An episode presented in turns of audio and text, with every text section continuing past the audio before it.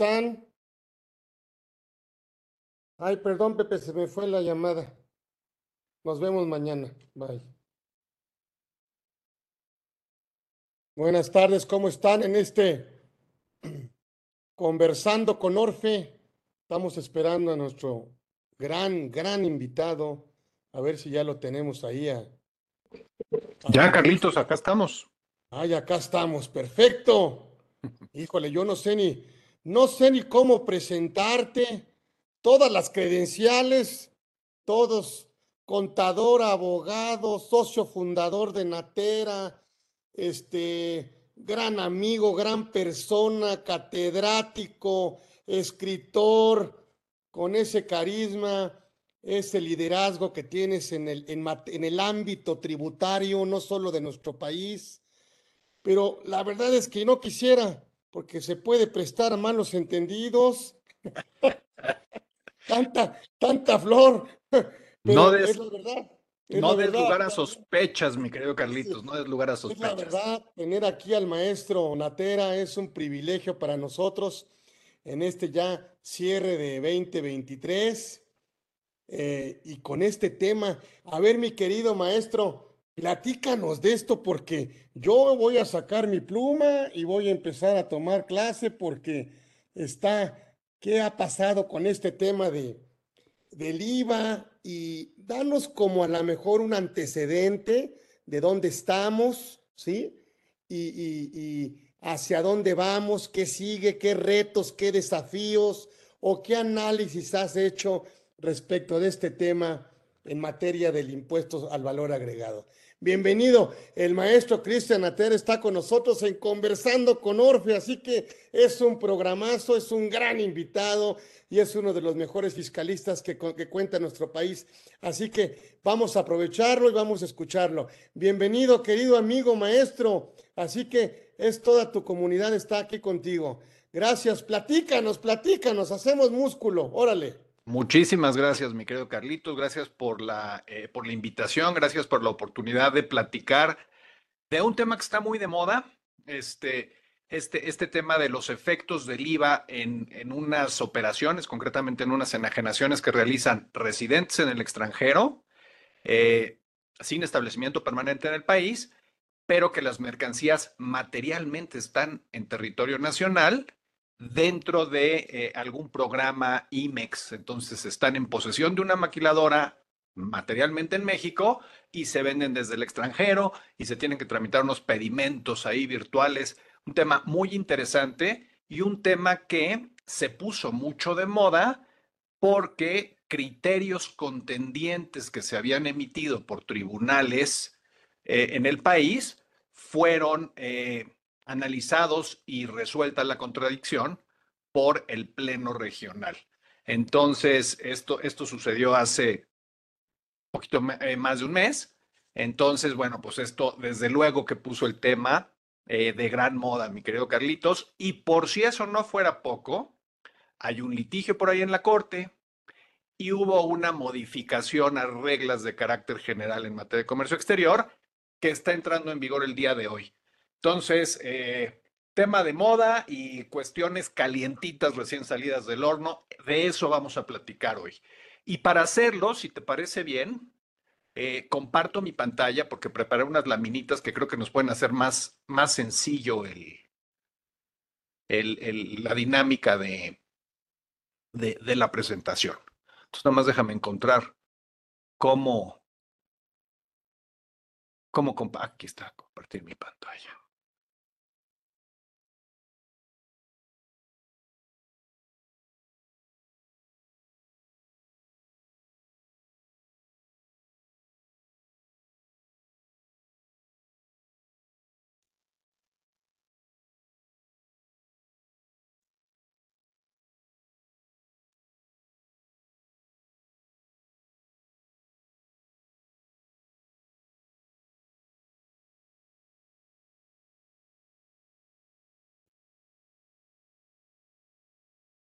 Se ve, no sé si se vea bien o no se vea bien, mi querido Carlos.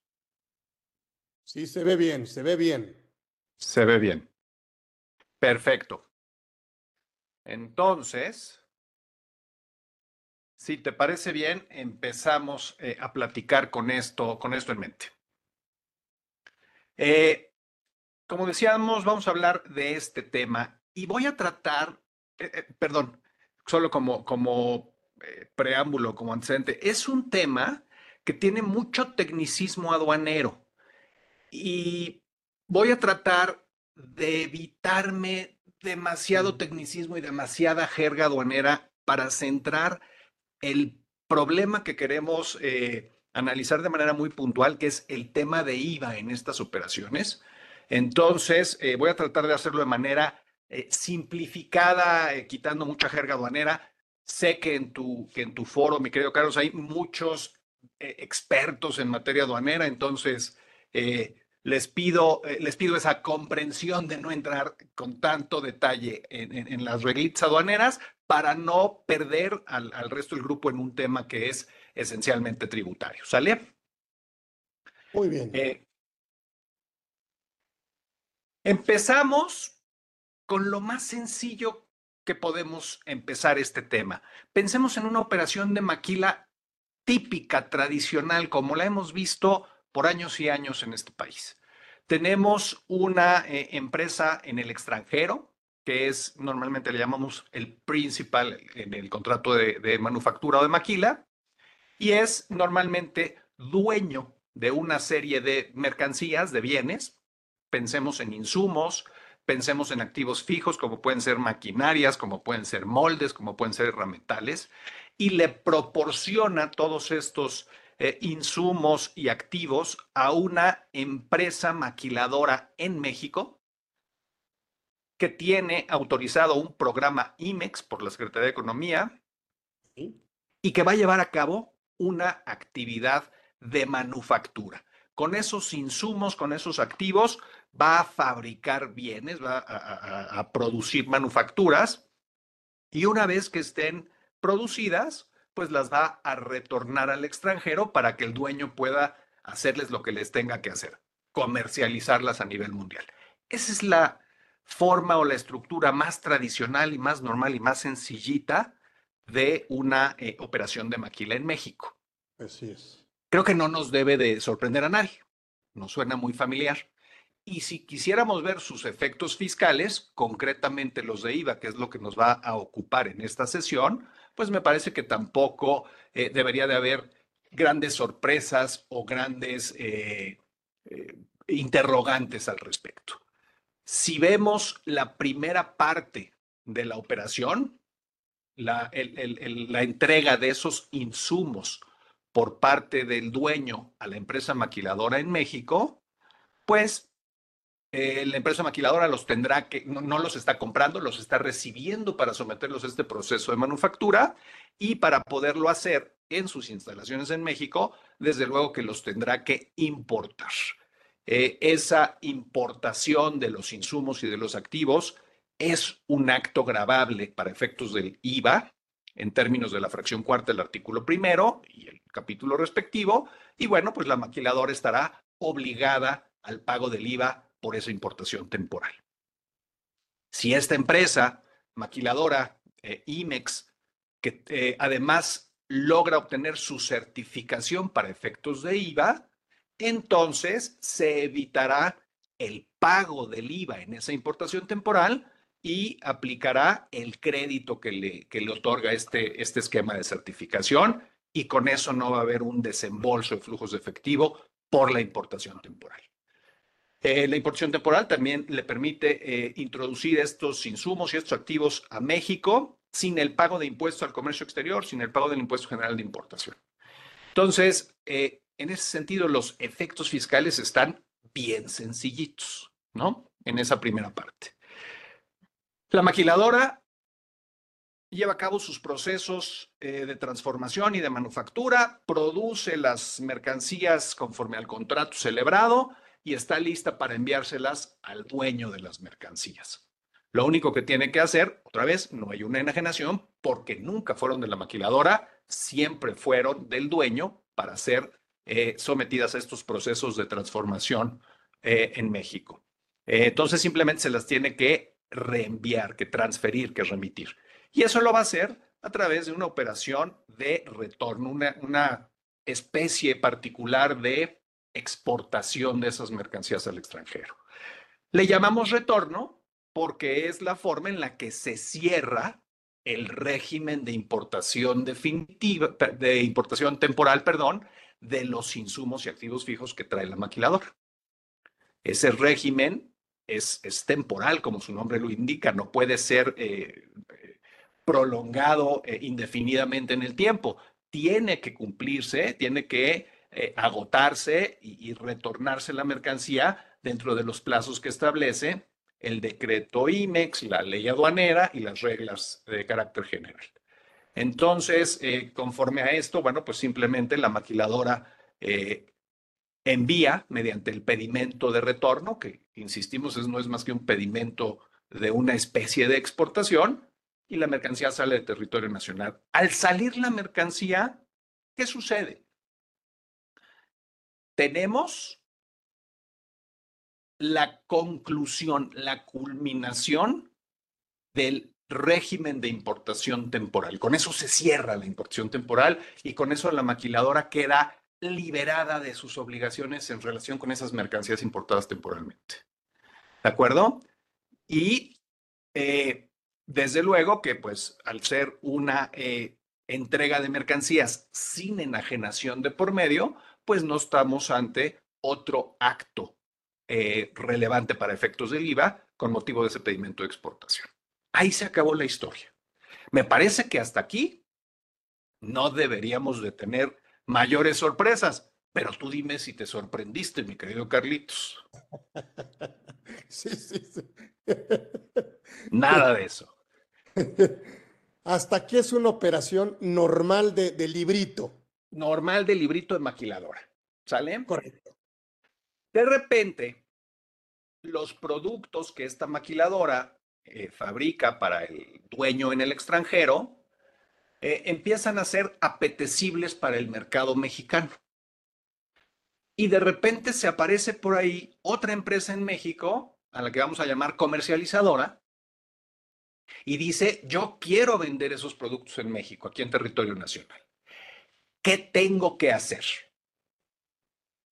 Pues lo más natural, lo más sencillo es tomar un avión, ir a ver al dueño de las mercancías y establecer un contrato para comprarlas o para distribuirlas aquí en México.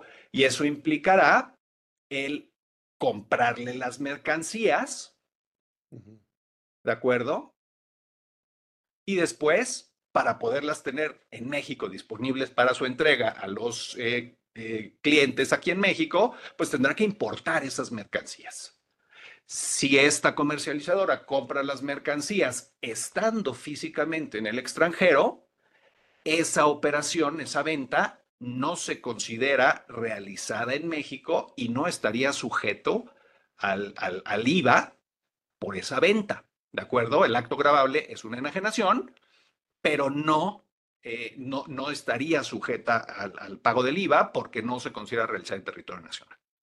Cuando la comercializadora importe las mercancías, ahí sí. sí tendremos un acto grabable para efectos del IVA. Otra vez, artículo primero, fracción cuarta, va a tener que pagar el IVA en la importación de esas mercancías, igual que va a pagar el resto de las contribuciones al comercio exterior, impuesto general de importación, derecho de trámite aduanero, etcétera, etcétera. ¿Sale?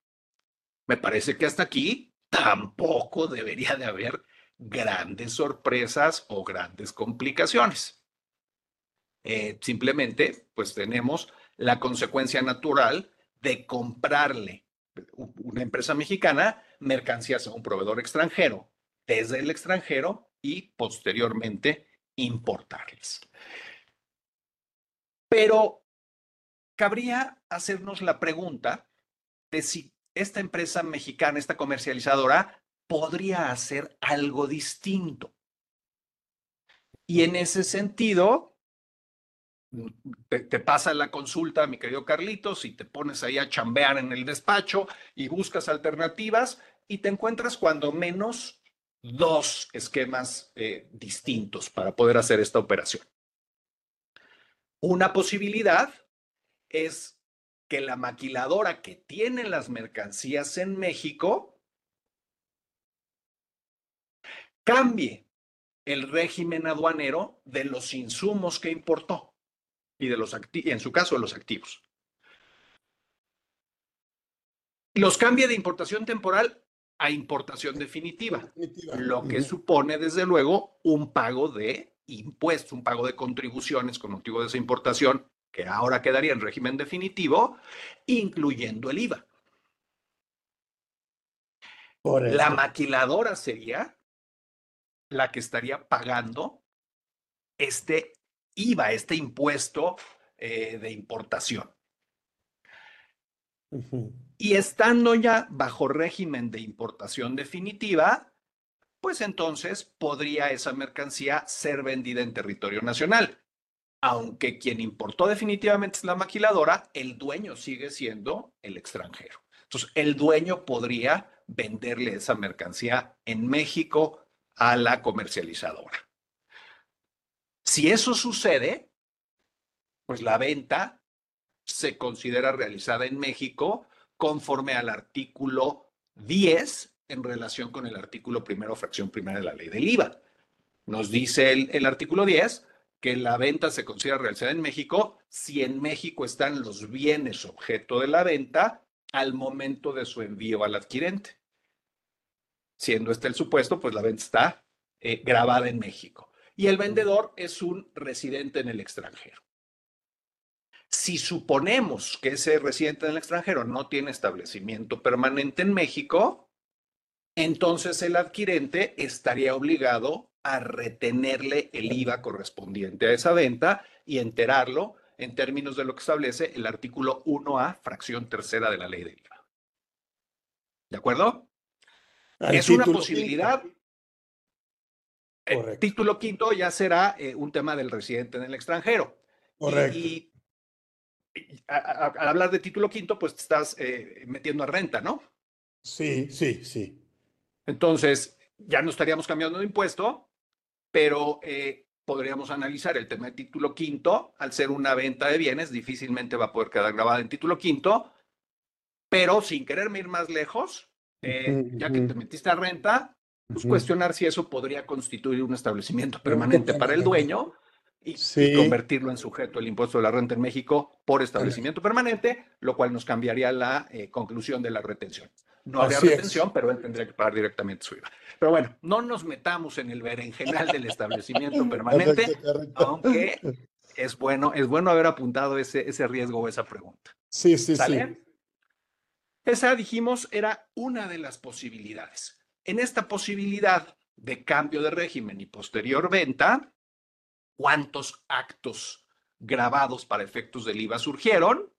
Dos el cambio de régimen a importación definitiva, que es grabado como una eh, importación, en el cual el sujeto obligado al pago del IVA es la maquiladora en su calidad de importadora, y el segundo acto es la venta en México que realizó el dueño de las mercancías. ¿De acuerdo? Se pagaron dos IVAs. Hoy es la misma mercancía, Sí, es exactamente la misma mercancía. Se pagaron dos IVAs porque se realizaron dos actos grabables para efectos del IVA, la importación y la venta. Otra alternativa, perdón, decíamos, es si la maquiladora puede, abusados con esto de puede, tiene que ser una maquiladora, desde luego contar con un programa IMEX y además tener una certificación de operador económico autorizado, un OEA.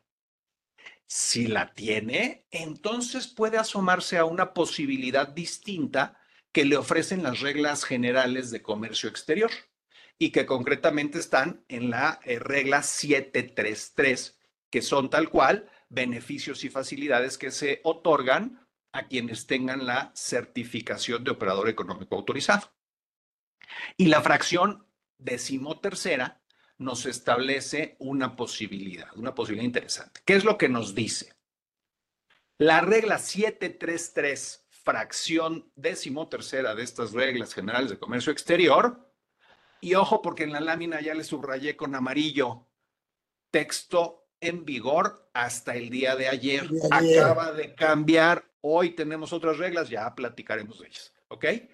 Pero me quedo en estas porque fueron todas las que dieron lugar a la discusión eh, en, primero con la autoridad fiscal, luego en tribunales y que luego nos llevaron a la contradicción de tesis. Este, ¿Qué es lo que nos permite esta regla? Nos permite que la maquiladora haga un retorno virtual. ¿Qué quiere decir esto de un retorno virtual? En vez de que tenga que mandar físicamente, materialmente las mercancías al extranjero para venderlas y después importarlas, la regla dice, a ver, a ver, maquiladora OEA, te voy a dar un beneficio. Sin sacar las mercancías del país y sin presentar las mercancías físicamente en la aduana, tramita junto con quien va a recibir las mercancías, y ojo porque es bien importante lo que dije, quien va a recibir. Aquí la regla le permite transferir la mercancía. Utiliza esa palabra, transferir la mercancía, no dice enajenar. ¿Ok? Es te entrego la mercancía. ¿Bajo qué título? No lo sé. Yo solo te la entrego. Te la entrego a ti, receptor. Eh, siempre y cuando tu receptor de las mercancías presentes un pedimento de importación definitiva por esas mercancías, pagues los impuestos de importación, incluyendo el IVA, y me pases los datos de tu pedimento de importación para pues que yo, maquiladora con este beneficio, pueda presentar un pedimento de retorno, pedimento virtual, por eso se utiliza esta clave especial que es la B5, y considere yo que ya regresé las mercancías al extranjero. Hacemos de cuenta. Hacemos de cuenta. cuenta que sucedió. Y, y la diferencia es que puedo yo recibir sin adquirir.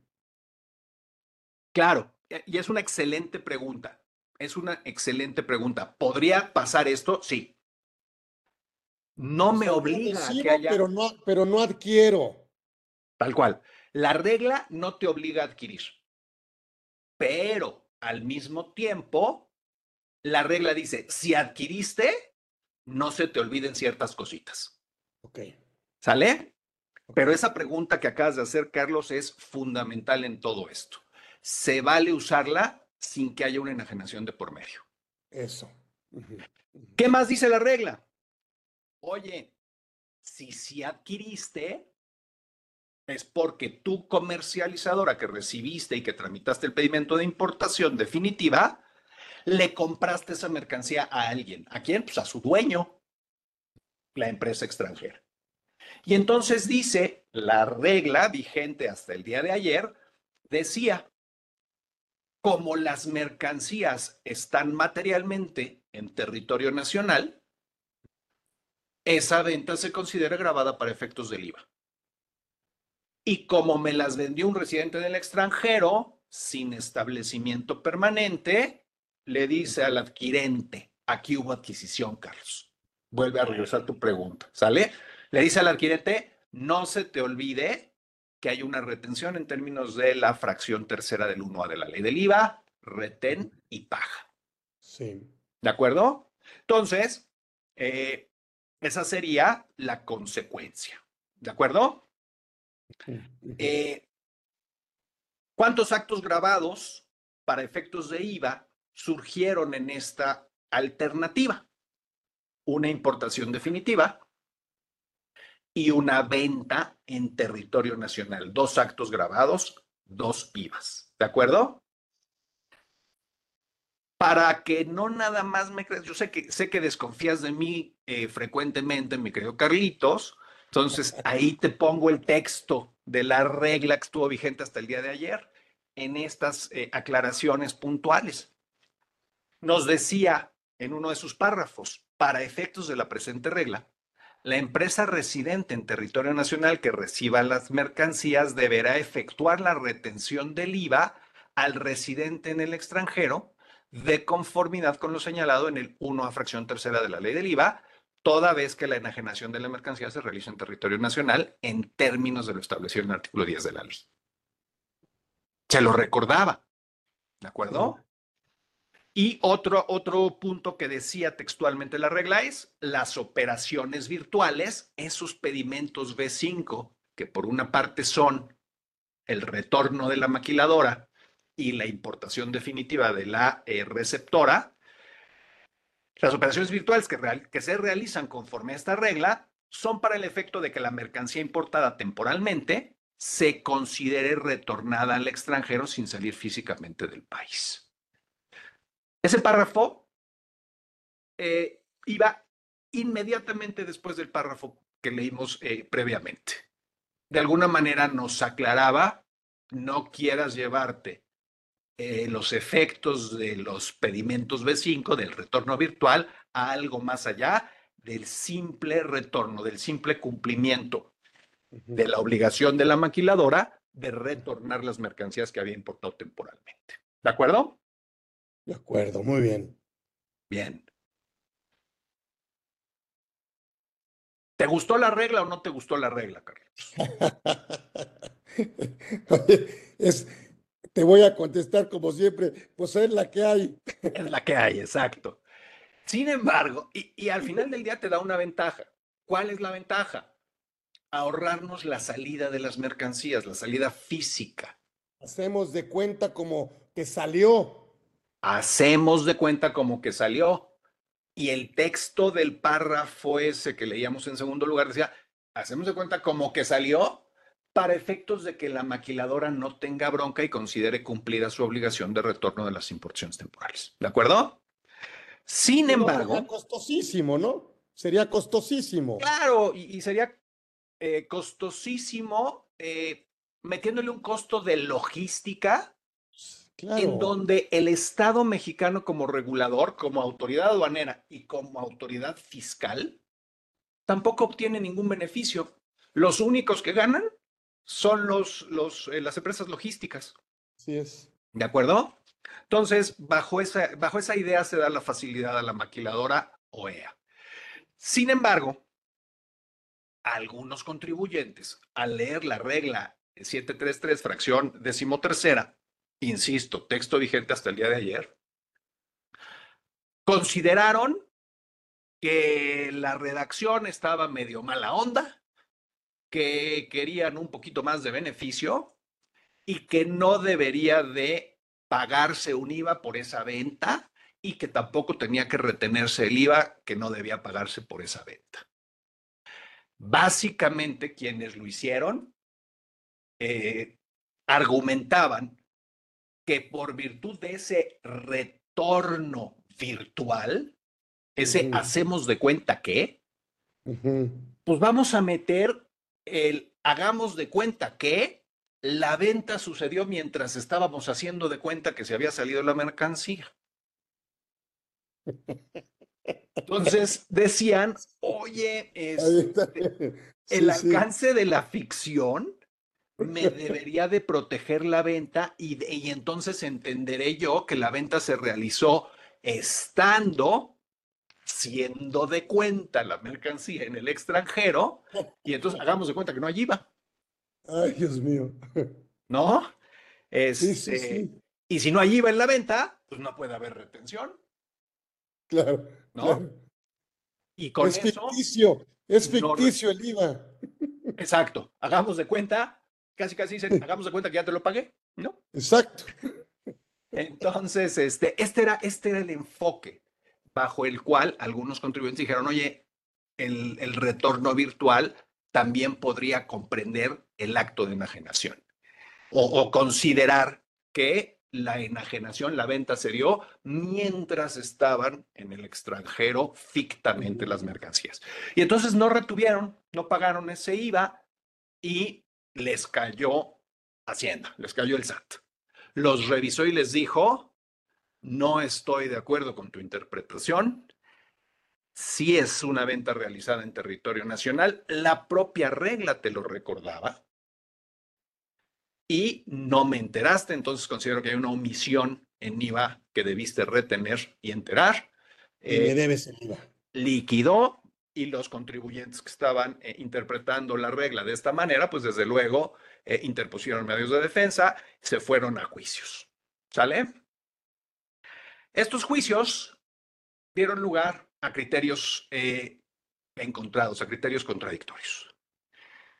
Por un lado, el sexto tribunal colegiado en materia administrativa del primer circuito concluyó que conforme a la regla y conforme a la ley aduanera y conforme al decreto de IMEX y conforme a la ley del IVA, si era una enajenación, si era una venta realizada en territorio nacional y como el vendedor era un residente en el extranjero sin EP y el adquirente una empresa mexicana, sí tenía que retener el IVA. ¿De acuerdo? De acuerdo.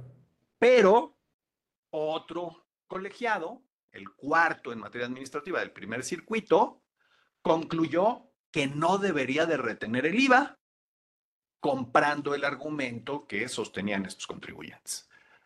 Es decir, considerando que por virtud del retorno virtual, la venta se podía considerar hecha desde el extranjero y si era hecha desde el extranjero, pues no habría IVA. Esencialmente esos, eran los enfoques. Podría haber algunas variaciones, ya entraremos otros detalles un poquito más adelante, pero estos eran los dos eh, los dos enfoques de criterios contendientes. Como comentario nada más, por si tienen las, la, curiosidad o la inquietud académica de ir a buscar estos precedentes, que están ahí eh, identificados los, números de las revisiones, eh, van a encontrar que no habla de la regla 733. Esa es la regla, el, numeral actual de las reglas de comercio exterior en aquellos años que dieron lugar a los criterios eh, que se contraponen, estábamos hablando de las reglas vigentes en los años 2012, 13, 14 y 15. En esas reglas el numeral era el 389. Entonces, eh, distinto número, exactamente el mismo contenido, el texto que estuvo vigente hasta el día de ayer. ¿Sale?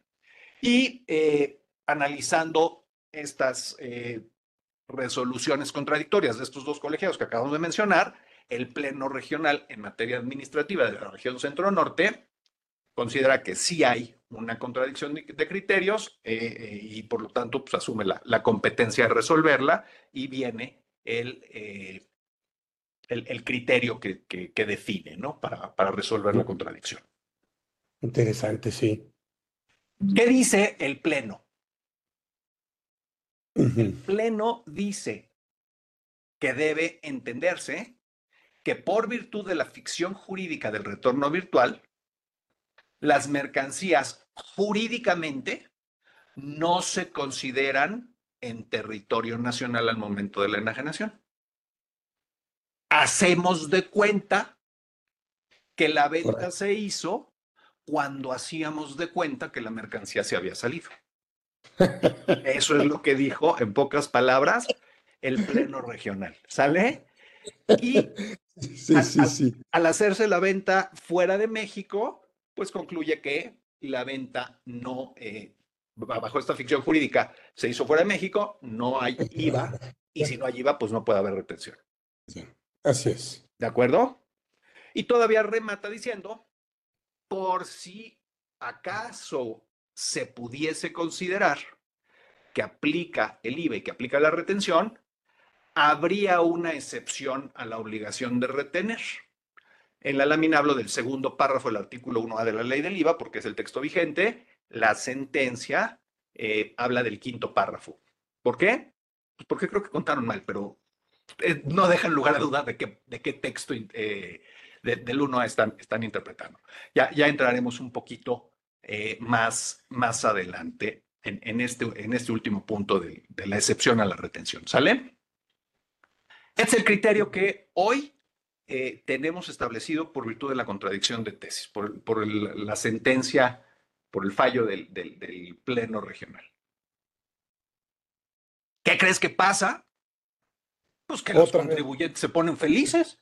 Dicen, una a nuestro favor después de tantas en nuestra contra, una a nuestro favor. una de cal, una de cal. Una de cal por las que van de arena.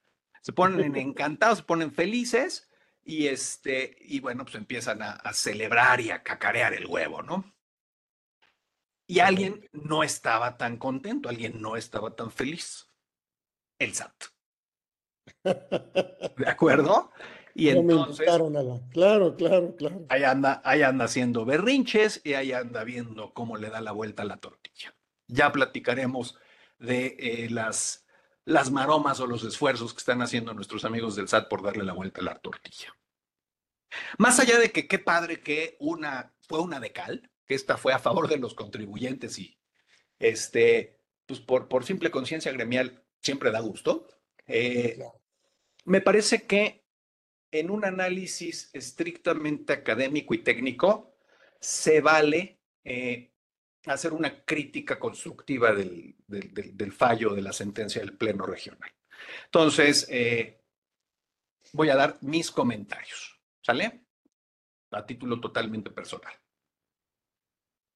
En mi humilde opinión, hay un error en el, en, el, fallo, en el análisis que lleva a cabo el Pleno Regional. Lo digo con todo respeto y, eh, y además diciendo que me duele decir que no estoy de acuerdo, porque además de todo soy súper fan de la magistrada eh, Campuzano, que es este, la presidenta del, tribunal, del Pleno Regional, ¿no? Y, este, reconozco su, calidad y su este, visión y perspectiva jurídica, solo acá en este no estoy 100% de acuerdo. ¿Por qué no estoy de acuerdo? Me parece que hay un error o simplemente, digámoslo de otra manera, no comparto los supuestos esenciales, los supuestos críticos que el Pleno toma en cuenta para eh, definir lo que entiende como el fin esencial de la regla. Y me parece que es bien importante definir correctamente el fin de la regla, porque a partir de entender, de definir ese fin de la regla, vamos a poder eh, definir los alcances de la ficción jurídica que como solución ofrece la regla. ¿De acuerdo? Entonces, eh, me parece que es de, eso se trata. Toda la discusión es determinar los alcances de la ficción jurídica de ese retorno virtual. Nada más es para facilitarle la vida a la maquiladora OEA o ese alcance tiene que estirarse para que también quepan otras personas. Esa es la discusión de fondo. Y eh, punto y aparte, el tema de la interpretación de la excepción a la retención del IVA, que también me parece que, eh, tiene una, una, lectura con la, que no, con la que no puedo estar de acuerdo. Eh, bien. ¿Cuál es el presupuesto crítico en el que se basa el Pleno Regional? y lo podemos identificar a partir del párrafo 404 de la sentencia. Lo que dicen es que esta regla, que esta solución consistente en el retorno virtual de las mercancías sin que sea necesario presentar las mercancías ante la aduana y sin que sea necesario sacar las mercancías del país, es una solución para, el Pleno dice, dos fines. facilitar el cumplimiento, facilitarle a la maquiladora el cumplimiento de su obligación de retorno de las mercancías al extranjero. Y el segundo objetivo, dice, para facilitar también la enajenación de esas mercancías en el país. En, ese, en esa apreciación del fin de la regla es en donde no estamos 100% de acuerdo. Eh, me parece que la regla, al estar en la 733, que son beneficios y facilidades para las maquiladoras que tengan certificación OEA, pues establece beneficios y facilidades para ellos. Para la propia maquiladora. Para la propia maquiladora. Así es. No para otras personas. Entonces, La enajenación no la hace la empresa maquiladora. Así es. La enajenación la hace otra persona. Que es la dueña. Es la dueña que está en el extranjero. Entonces me Así parece es. que lo único que está haciendo aquí la regla, me parece que así es como se, se, se debe de leer la regla, es el beneficio se le otorga a la maquiladora para evitarle el costo logístico de sacar las mercancías. Costo logístico que, como dijiste, no beneficia en nada al Estado mexicano. No. En nada, absolutamente nada. Pero me parece que esta ventaja logística, este beneficio, déjame decirlo de otra manera, esta simplificación para la maquiladora, no debe de asociarse de manera eh, intrínseca e inseparable con una enajenación. El beneficio logístico no es para que la enajenación se facilite. Me parece Al que el beneficio logístico es para la maquiladora y hasta ahí se queda. Al contrario, sería más onerosa la enajenación si así se decidiera, porque tendrías que repercutirle los costos. Claro, por supuesto. Si te refieres a, a si no nos dieran la facilidad logística. Así es. Sí. Sí, claro. Por supuesto, se encarece todo. Se encarece Este- todo, se encarece todo. ¿no? Eh, entonces, eh, Simplemente lo que va a pasar es que no va a haber mercancía que se venda en territorio nacional. o sí va a haber, solo va a estar más cara. Ándale. O sí va a haber, pero solo va a estar más caro. Correcto. Eh, entonces, ¿por qué me parece que no podemos, eh, o al menos yo no puedo aceptar que es intrínseco el doble beneficio para la maquiladora y al extranjero para facilitarle la venta en México? Porque la regla te permite tomar el beneficio que se creó para la maquiladora aun cuando no hubiera enajenación. No es Correcto, indispensable correcto. la enajenación. Sí, sí, sí, sí. Si sí. no hay enajenación y la maquiladora se lo transmite a otra empresa sin que haya una enajenación de por medio, la empresa receptora igual va a tener que pagar el, impuesto por la importación definitiva. Y en ese momento la empresa está en México sin ningún problema aduanero, está eh, legalmente importada y se podrá hacer lo que se tenga que hacer con esa mercancía. Y la regla agotó sus efectos, concretó sus beneficios y realizó el, el- el- el propósito. Eso por una parte. Eh, por otra parte, la regla expresamente dice cuál es el alcance del retorno virtual. Es para efectos de que, eh, de que se considere retornado, cumplida la obligación de retorno de las mercancías. Nada más para esos efectos. Por eso es la ficción, claro. Claro, y, y- y- y- esa parte de la ficción que mencionas, Carlitos, es una ficción creada por la regla. Cla- Claro, claro. Si la regla crea la ficción y la propia regla establece los alcances de la ficción y, un, Sí. y solo le da los efectos a la maquiladora como un beneficio Eso. para ella, Coincido. se vale. Oye, me gustaría que hubiera dado más beneficios, claro. Podría darlos, claro. Sería padrísimo, sería padrísimo. Pero me parece que no es indispensable que los dé. Y en ese sentido, no, eh, no concuerdo con la lectura del fin, de casar necesariamente la, eh, el beneficio aduanero, el beneficio logístico del retorno virtual con el facilitar una enajenación.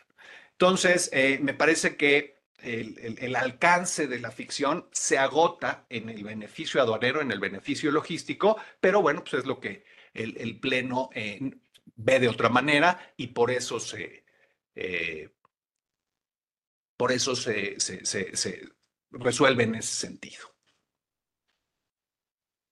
Me parece que si el beneficio, como está emitida la regla, se lo dan a la maquiladora, sujeto sobre el quien opera la norma, ¿por qué queremos extenderlo a un sujeto distinto que es el dueño? Así la es. única forma para justificarlo es esa definición del fin esencial de la regla, ¿no? Que el, que el pleno lo casa con los dos componentes.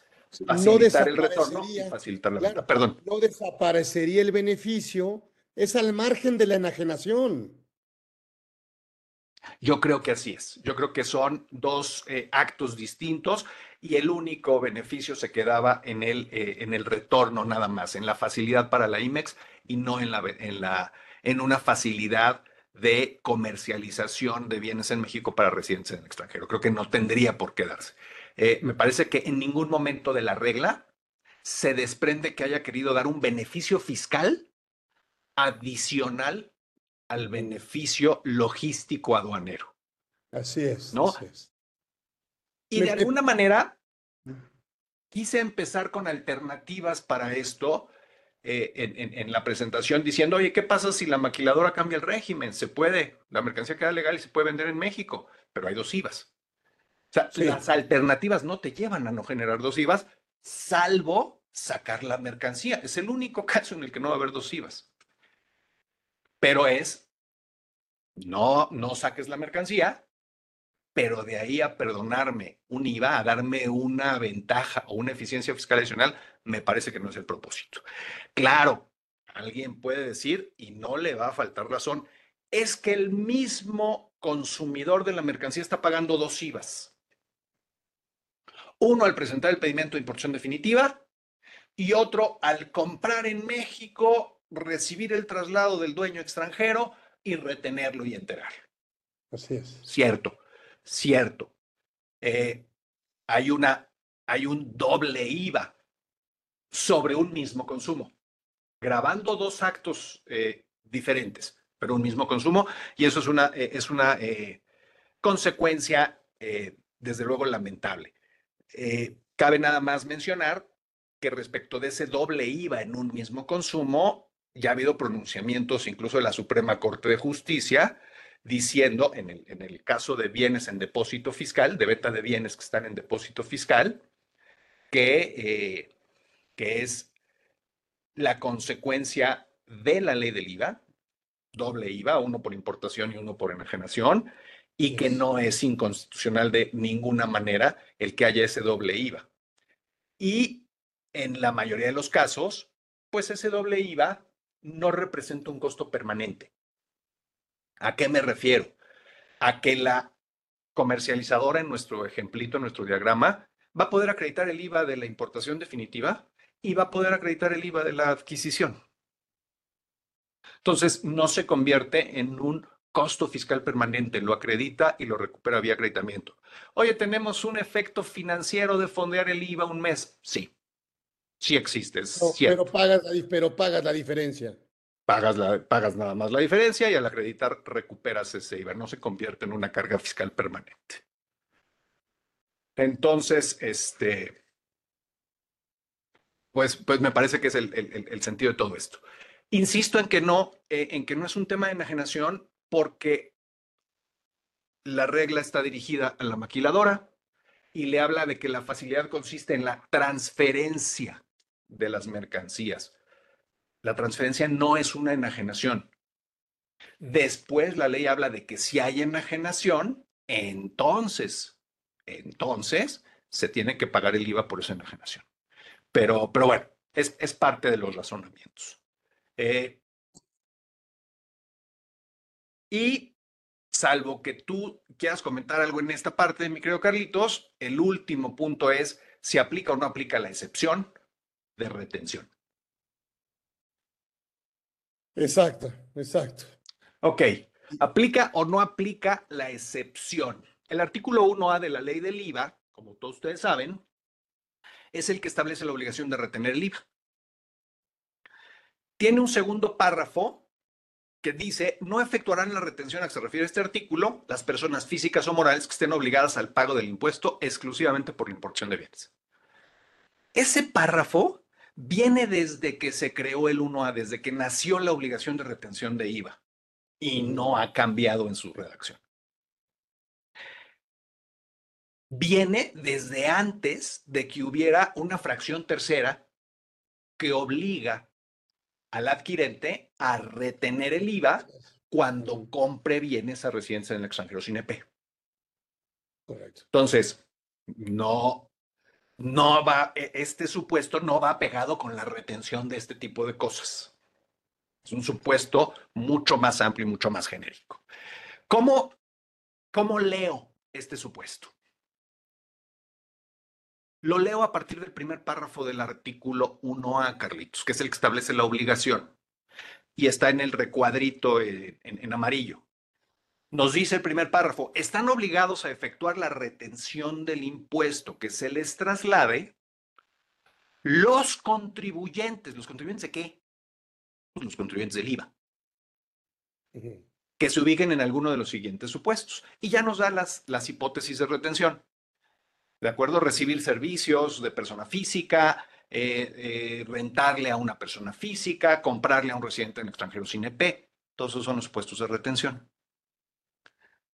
El segundo párrafo dice, no efectuarán la retención las personas físicas o morales que estén obligadas al pago del impuesto exclusivamente por la importación de bienes.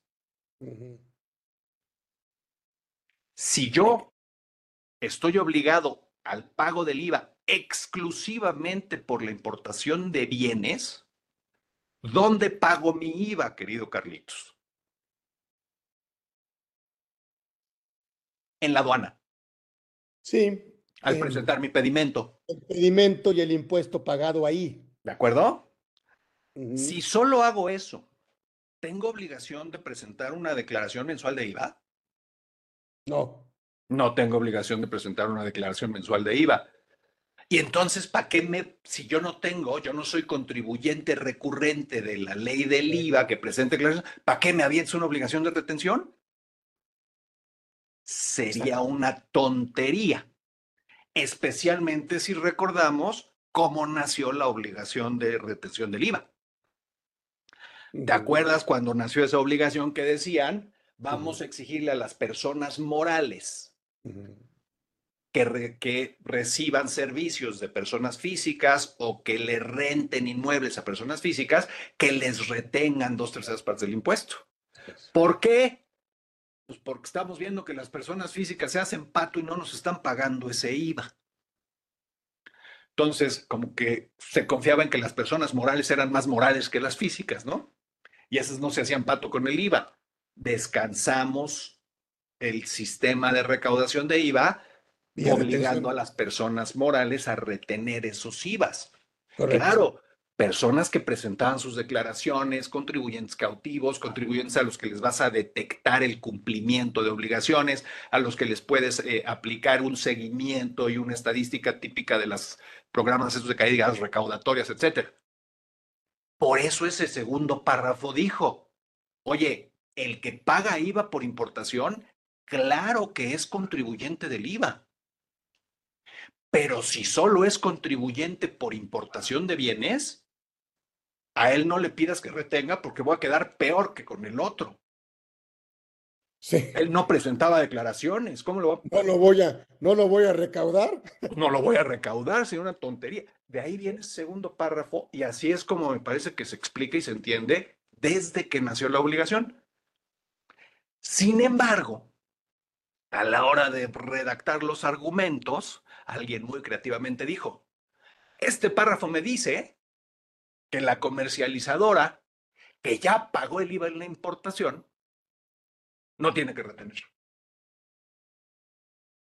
Este, pues me parece, con todo respeto, que no es lo que dice el supuesto normativo. O sea, que no se ubica en el supuesto. Esa comercializadora, aunque haya pagado el IVA en la importación definitiva, paga el impuesto por otros actos o actividades. Claro. ¿No? Entonces, no me ubico en el supuesto. La comercializadora no paga el impuesto exclusivamente por la importación de bienes. Entonces, eh, me parece que en este aspecto eh, no, no, no puede considerarse aplicable la excepción para el caso de estas eh, operaciones en las que alguien ya pagó un, un impuesto por importación. entonces, en esta parte, por esto, no coincido con el criterio adoptado por el Pleno Regional. Y hasta aquí ya eché mucho rollo, ya te conté todo lo que pasó. ¿Qué sigue? Eso, maravilloso. ¿Qué sigue, maestro Natera? ¿Qué sigue? Pues sigue el SAT enojado. y está haciendo berrinches. Y hay, entiendo, un caso de estos que está en la Suprema Corte de Justicia de la Nación, me parece que en la segunda sala, este, y que va a ser, eh, y que va a ser este, su objeto de resolución pronto. Entiendo que lo están litigando durísimo para ver si la Corte confirma el criterio del Pleno Regional o si lo cambia y regresamos a que sí procede la retención. Entonces, eh, vamos a ver, vamos a ponerle mucha atención a ese caso y, en su, y, y, a, la, definición que, que, que, en ese caso pueda tomar la Suprema Corte. Pero en lo que son peras son manzanas, el SAT ya nos cambió el texto de la regla. Ya la 733, fracción 13, no dice lo que habíamos platicado. ¿Ok? Y esto es bien importante, porque todo ya lo detuvo, ya lo detuvo. Ya lo, ya lo contuvo, exactamente, porque todo el análisis parte de que algo en la 733 es inaplicable. ¿De acuerdo? Entonces, al cambiar el texto, pues de alguna manera eh, está tratando de decir, ya no aplica el criterio del Pleno Regional, al menos de aquí para adelante. Lo detengo, ya lo detengo por el Ya lo detengo, ¿sale? ¿Y qué dice el texto de la nueva versión, el que está en vigor desde hoy?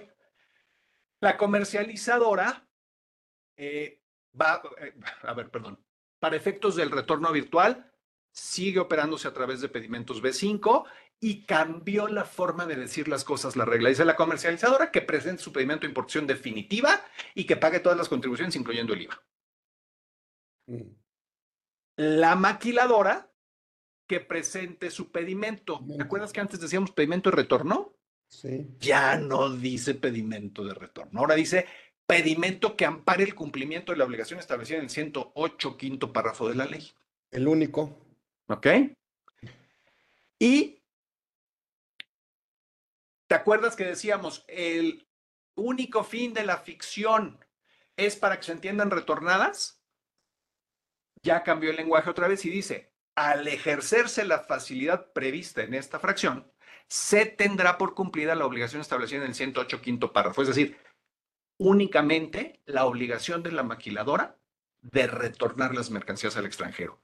El nuevo texto está tratando de utilizar una redacción distinta para que no haya lugar a dudas de que no hay un hagamos de cuenta que la mercancía ya no estuvo en México. Es, Era una facilidad de cumplimiento para la maquiladora y hasta ahí se quedó el beneficio de lo que quise dar desde el inicio. ¿Ok? Ese es el nuevo texto. Pero el SAT sigue muy enojado, mi querido Carlitos. Muy enojado. Sí, claro, claro, claro. Entonces dice que además ahora la empresa que transfiera las mercancías, es decir, la maquiladora, deberá asumir responsabilidad solidaria en términos del 26 fracción octava respecto del cumplimiento de obligaciones fiscales que deriven de la enajenación que realice un, extranjero sin EP en México. O sea, alguien, me lo, va a pagar. Alguien me lo va a pagar. Si no es el extranjero o el tenedor, vas a ser tu maquiladora. Me asume responsabilidad solidaria, presentes el formato de 15 a través de un caso de aclaración en el portal del SAT. Y ya que lo presentaste, a la hora de tramitar tu pedimento, que ya no le decimos de retorno, sino para acreditar el cumplimiento del 108, eh, quinto párrafo, le pones dentro del campo de observaciones también el acuse de presentación de ese formato de 15 en el que manifiestas tu voluntad de asumir responsabilidad solidaria. Entonces, yo me amarro porque yo no estoy regalando el IVA. Nunca quise en esta regla regalar, regalar IVAs. ¿Sale? Pues sí, ha de pensar, abusó el contribuyente. Pues de alguna manera sí, y dice, oye, pues hubo una, una tesis ahí de, jurisprudencia por contradicción que está generándome un problema, ¿no? Entonces, ¿cómo le hago para frenar el daño? Así le hago. Ya no te habla la regla de una retención. Ya no te habla la regla de una retención. Este, se queda nada más con este tema de la responsabilidad solidaria. Pero además de este cambio al texto de la regla, eh, salió un nuevo criterio no vinculativo, el 1 de la ley aduanera, de los no vinculativos, y dice, la venta que hace el dueño en estas operaciones con B5 está realizada en México porque aquí está la mercancía. Punto. Entonces, me deben de pagar ese IVA. Comete una práctica fiscal indebida si no me pagan el IVA. La comete el dueño, la comete la maquiladora que no me lo pague y la comete quien los asesore, aconseje, etcétera, etcétera, para no pagarme ese IVA. Entonces, eh, aguas porque al, tener este criterio no vinculativo, pues me parece que también hay que eh, no perder de vista los efectos en el dictamen. ¿No? Sí. el auditor los va a tener que, que informar, que revelar. Entonces hay que tener mucho cuidado. Y aunque no se hace referencia al 1 a fracción tercera, a la retención, pues la retención sigue estando en la ley del IVA. El fundamento de la retención no era la regla 733, era el 1A de la ley del IVA. ¿De acuerdo? Entonces me parece que eso sigue. Eh, me parece que podría el criterio evolucionar a, aclarar que la retención también es un tema y quien no retenga también podría estar cometiendo una práctica fiscal indebida. Entonces, eh, estas son, y perdón, ya me excedí unos minutos, mi querido Carlitos, pero estas son las reflexiones que quería compartir con ustedes de dónde andamos y de lo que ha venido pasando con esto y mi muy humilde opinión del el supuesto crítico que lleva al Pleno Regional a resolver como lo hizo. Excelente, entonces tenemos un parteaguas porque entonces a esta fecha y de aquí va a correr otra, pues por supuesto otro tema, o sea, el fisco lo va a pelear por todas y todas y no lo va a permitir. Así lo creo, mi querido Carlitos, este, y, entiendo que así lo están litigando con todo lo que pueden en el criterio que está, ahorita en la corte, y pues por lo pronto ya nos movieron el texto de la regla. Entonces. Ya lo detuvieron, ya lo acotaron. Ya, ya, exacto, ya aventaron un, una, una, una barrerita ahí de contención. Híjole, qué agasajo, es que el tiempo se va de volada, gracias a los que se quedaron, por supuesto, con nosotros.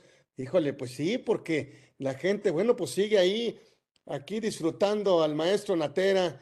No me queda más que agradecerte siempre, mi querido Cristian. Pues, ¿cómo quieres que te agradezca? Pues gracias, querido hermano, querido amigo, por haber adornado eh, y por haber estado con nosotros en un conversatorio más de Orfe. Esperemos que nos digas cuándo vienes acá a tu casa, aquí, a conversando el tema que quieras y, y tú mandas, aquí tú mandas. Yo puestísimo, ya sabes. Un placer. Muchísimas gracias. Y no nos, bueno, pues sí nos despedimos. Creo que nos vamos a ver ya hasta el próximo año. Que tengan una muy bonita Navidad. Hoy tuvimos un gran programazo con el maestro Cristian Atera, por supuesto, uno de los mejores fiscalistas de este país. La verdad es que es un agasajo siempre aprenderle, escucharlo, reconocerle y obviamente agradecerle. Así que gracias. Les agradecemos muchos a todos. Gracias, mi querido maestro Natera. Estuvo aquí con nosotros en Conversando con Orfe, edición 163. Gracias a ustedes, ¿sí? Por seguir con nosotros. Gracias, gracias.